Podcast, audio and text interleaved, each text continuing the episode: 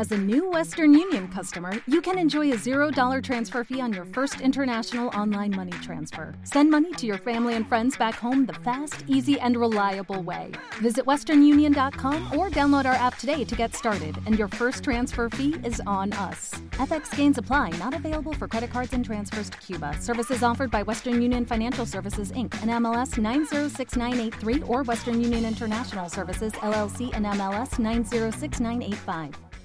¿No se merece tu familia lo mejor? Entonces, ¿por qué no los mejores huevos? Ahora, Egglands Best están disponibles en deliciosas opciones. Huevos clásicos, de gallina libre de jaula y orgánicos de Egglands, que ofrecen un sabor más delicioso y fresco de granja que le encantará a tu familia. En comparación con los huevos ordinarios, Egglands Best contiene la mejor nutrición como 6 veces más vitamina D, 10 veces más vitamina E y el doble de omega 3 y B12. Solo Egglands Best. Mejor sabor, mejor nutrición, mejores huevos. Visita egglandsbest.com para más información.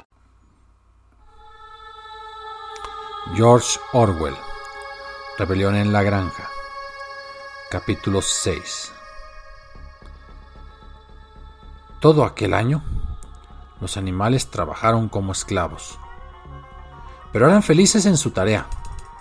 No escatimaron esfuerzo o sacrificio, pues bien sabían que todo lo que ellos hacían era para su propio beneficio y para los de su misma especie que vendrían después, y no para unos cuantos seres humanos rapaces y haraganes. Durante toda la primavera y el verano trabajaron 60 horas por semana. Y en agosto Napoleón anunció que también tendrían que trabajar los domingos por la tarde. Ese trabajo era estrictamente voluntario, pero el animal que no concurriera vería reducida su ración a la mitad. Aún así, fue necesario dejar varias tareas sin hacer. La cosecha fue algo menos abundante que el año anterior, y dos parcelas que debían haberse sembrado con nabos a principios de verano no lo fueron porque no se terminaron de arar a tiempo. Era fácil prever que el invierno siguiente sería duro. El molino de viento presentó dificultades inesperadas. Había una buena cantera de piedra caliza en la granja. Y, y, también se encontró bastante arena y cemento en una de las dependencias, de modo que tenían a mano todos los materiales necesarios para la construcción. Pero el problema, que no podrían resolver al principio los animales, fue el de cómo partir la piedra en pedazos de tamaño apropiado. Aparentemente no había forma de hacerlo, excepto con picos y palancas de hierro, que no podían usar porque ningún animal estaba en condiciones de sostenerse sobre sus patas traseras. Después de varias semanas de esfuerzos inútiles, se le ocurrió a uno la idea, a saber,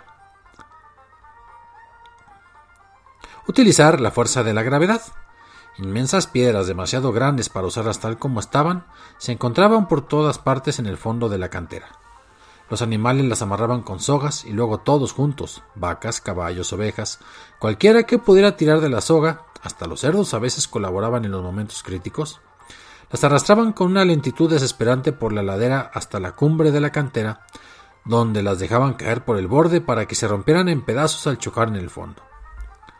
El trabajo de transportar la piedra una vez partida era relativamente sencillo.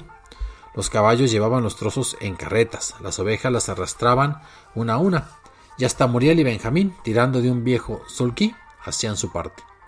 A fines de verano habían acumulado una buena provisión de piedra, y fue entonces cuando se inició la construcción del molino bajo la supervisión de los cerdos.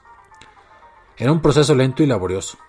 Frecuentemente les ocupaba un día entero de esfuerzo agotador arrastrar una sola piedra hasta la cumbre de la cantera, y a veces cuando la tiraban por el precipicio no se rompía. No hubieran podido lograr nada sin Boxer, cuya fuerza parecía igualar a la de todos los demás animales juntos.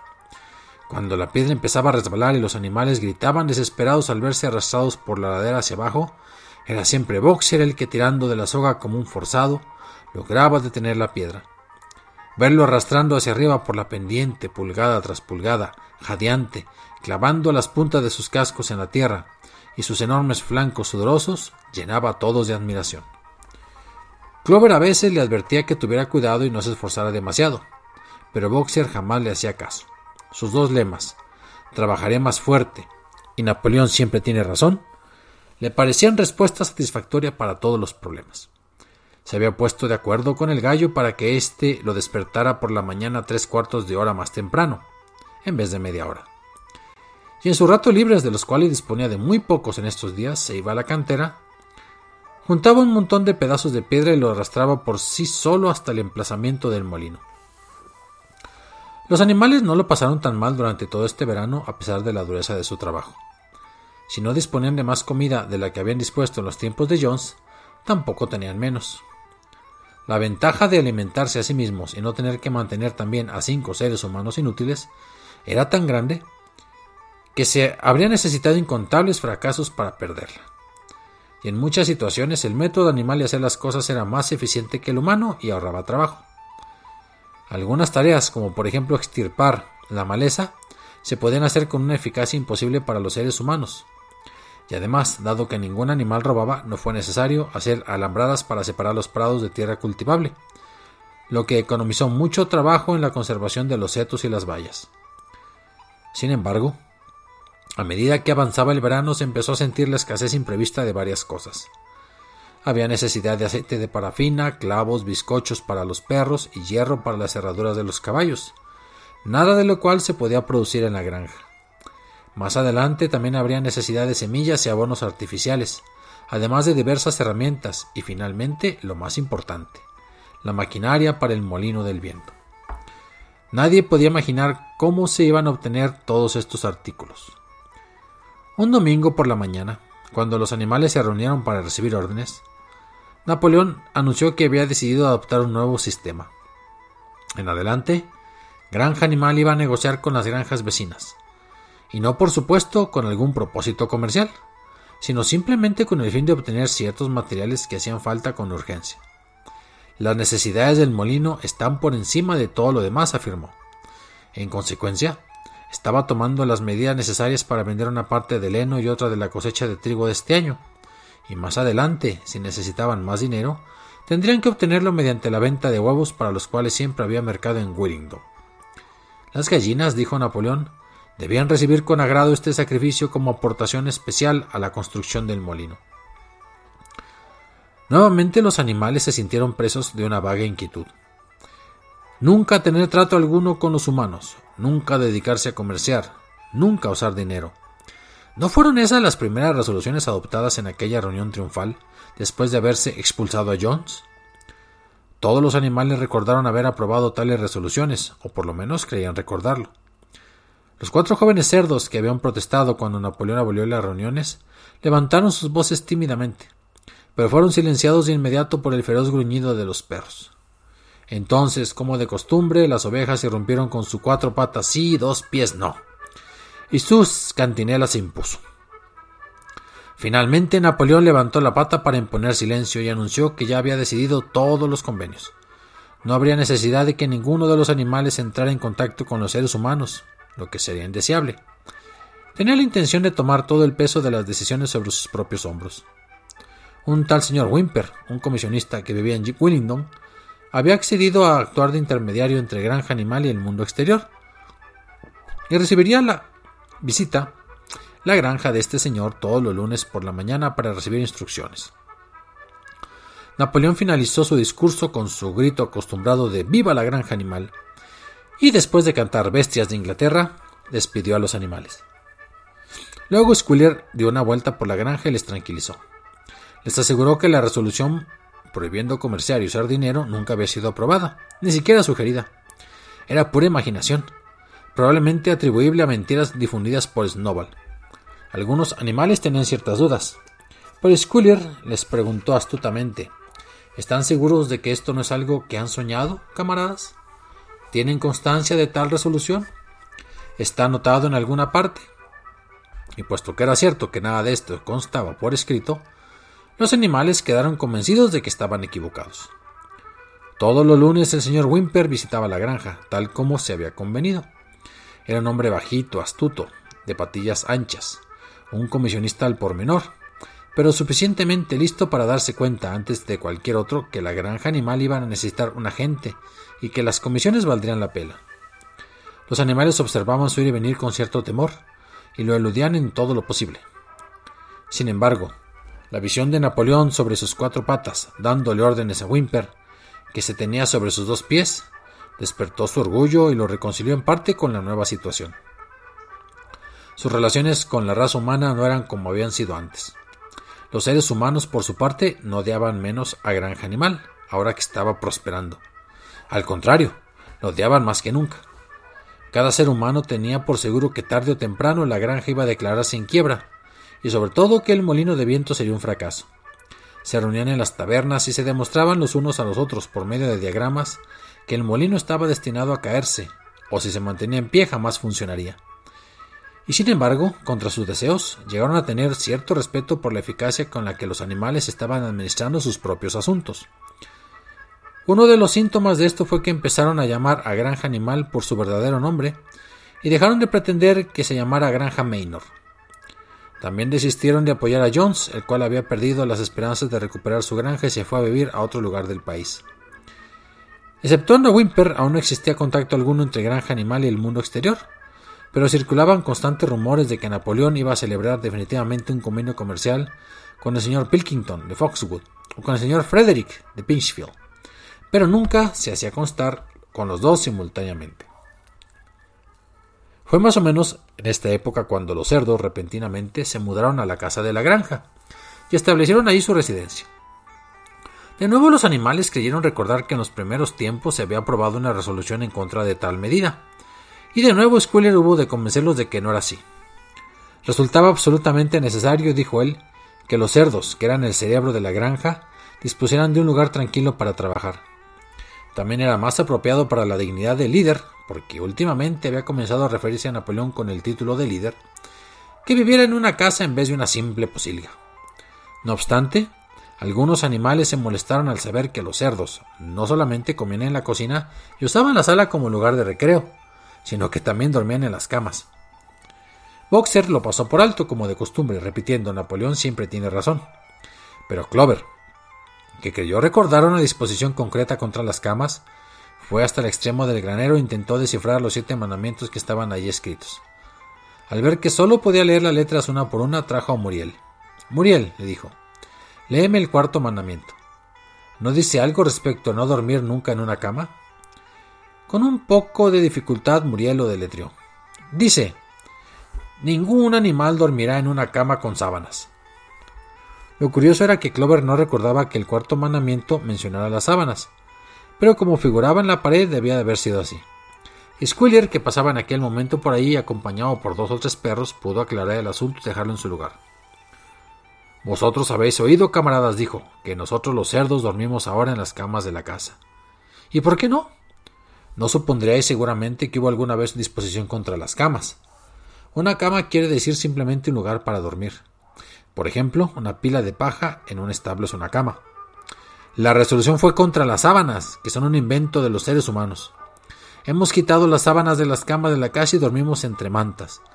Y es verdad que son camas muy cómodas, pero no son más que lo que necesitamos, puedo afirmaros, camaradas, considerando todo el trabajo cerebral que tenemos hoy en día. No querréis privarnos de nuestro reposo, ¿verdad, camaradas? No nos querréis tan cansados como para no cumplir con nuestros deberes. Sin duda, ninguno de vosotros desearía que vuelva Jones. Los animales se tranquilizaron inmediatamente y no se habló más del tema respecto a que los puercos durmieran en las camas de la casa. Y cuando días después se anunció que en adelante los cerdos se levantarían por la mañana una hora más tarde de los demás animales, pues tampoco hubo queja alguna al respecto. Cuando llegó el otoño, los animales estaban cansados pero contentos. Habían tenido un año difícil y después de la venta de parte del heno y del maíz, las provisiones de víveres no fueron tan abundantes, pero el molino lo compensó todo. Estaba ya casi construido. Después de la cosecha tuvieron una temporada de tiempo seco y despejado, y los animales trabajaron más duramente que nunca, opinando que bien valía la pena correr de acá para allá todo el día con bloques de piedra, si haciendo eso podía levantar las paredes a un pie más de altura. Boxer hasta salía a veces de noche y trabajaba una hora o dos por su cuenta a la luz de la luna. En su rato libre los animales daban vueltas y más vueltas alrededor del molino a punto de ser terminado, admirando la fortaleza y verticalidad de sus paredes y maravillándose de que ellos alguna vez hubieran podido construir algo tan importante. Únicamente el viejo Benjamín se negaba a entusiasmarse con el molino, aunque, como de costumbre, insistía en su enigmática afirmación de que los burros vivían mucho tiempo. Llegó noviembre, con sus furiosos vientos del sudoeste. Tuvieron que parar la construcción porque había demasiada humedad para mezclar el cemento. Y vino una noche en la que el ventarrón fue tan violento que los edificios de la granja temblaron sobre sus cimientos y varias tejas fueron arrancadas de la cubierta del granero. Las gallinas se despertaron cacareando de terror porque todas soñaron haber sido algo así como el estampido de un cañón a lo lejos. Por la mañana los animales salieron de sus cuadras y se encontraron con el mástil derribado y un olmo que estaba al pie de la huerta arrancado de cuajo. Apenas habían visto esto cuando un grito de desesperación brotó de sus gargantas. Un cuadro terrible se ofrecía a la vista. El molino estaba en ruinas. Todos a una se abalanzaron hacia el lugar. Napoleón, que rara vez se apresuraba al caminar, corría a la cabeza de todos ellos. Sí, allí yacía el fruto de todos sus esfuerzos, demolido hasta sus cimientos. Las piedras que habían roto y trasladado tan empeñadamente estaban desparramadas por todas partes. Incapaces al principio de articular palabra, no hacían más que mirar tristemente los cascotes caídos en desorden. Napoleón andaba de un lado a otro en silencio, olfateando el suelo de vez en cuando. Su cola se había puesto rígida y se movía nerviosamente de derecha a izquierda, señal de su intensa actividad mental. Repentinamente se paró como si hubiera visto claro el origen de aquel desastre. Camaradas, dijo con voz tranquila, ¿sabéis quién es el responsable de todo esto? ¿Sabéis quién es el enemigo que ha venido durante la noche y tirado abajo nuestro molino? Snowball, dirigió repentinamente con voz de trueno. Snowball ha hecho esto, por pura maldad, creyendo que iba a arruinar nuestros planes y vengarse por su ignominiosa expulsión. Ese traidor se arrastró hasta aquí, al amparo de la oscuridad, y destruyó nuestro trabajo de casi un año. Camaradas, en este momento y lugar, yo sentencio muerte a Snowball. Recompensaré y nombraré héroe animal de segundo grado, y gratificaré con medio bushel de manzanas al animal que lo traiga muerto. Todo un bushel al que lo capture vivo. Los animales quedaron horrorizados al enterarse de que Snowball pudiera ser culpable de tamaña acción. Hubo un grito de indignación y todos comenzaron a idear la manera de atrapar a Snowball si alguna vez lo encontraban. Casi inmediatamente se descubrieron las pisadas de un puerco en la hierba, a poca distancia de la loma. Las huellas pudieron seguirse algunos metros, pero parecían llevar hacia un agujero en el seto. Napoleón las olió bien y declaró que eran de Snowball. Opinó que Snowball probablemente había llegado procedente de la granja Foxwood. No hay tiempo que perder, camaradas, gritó Napoleón una vez examinadas las huellas. Hay mucho trabajo que realizar. Esta misma mañana comenzaremos a rehacer el molino y lo reconstruiremos durante todo el invierno, haga lluvia o buen tiempo. Le enseñaremos a ese miserable traidor que él no puede deshacer nuestro trabajo tan fácilmente. Recordad, camaradas, no debe haber ninguna alteración en nuestros planes, que serán llevados a cabo sea como sea. Adelante, camaradas. Viva el molino de viento.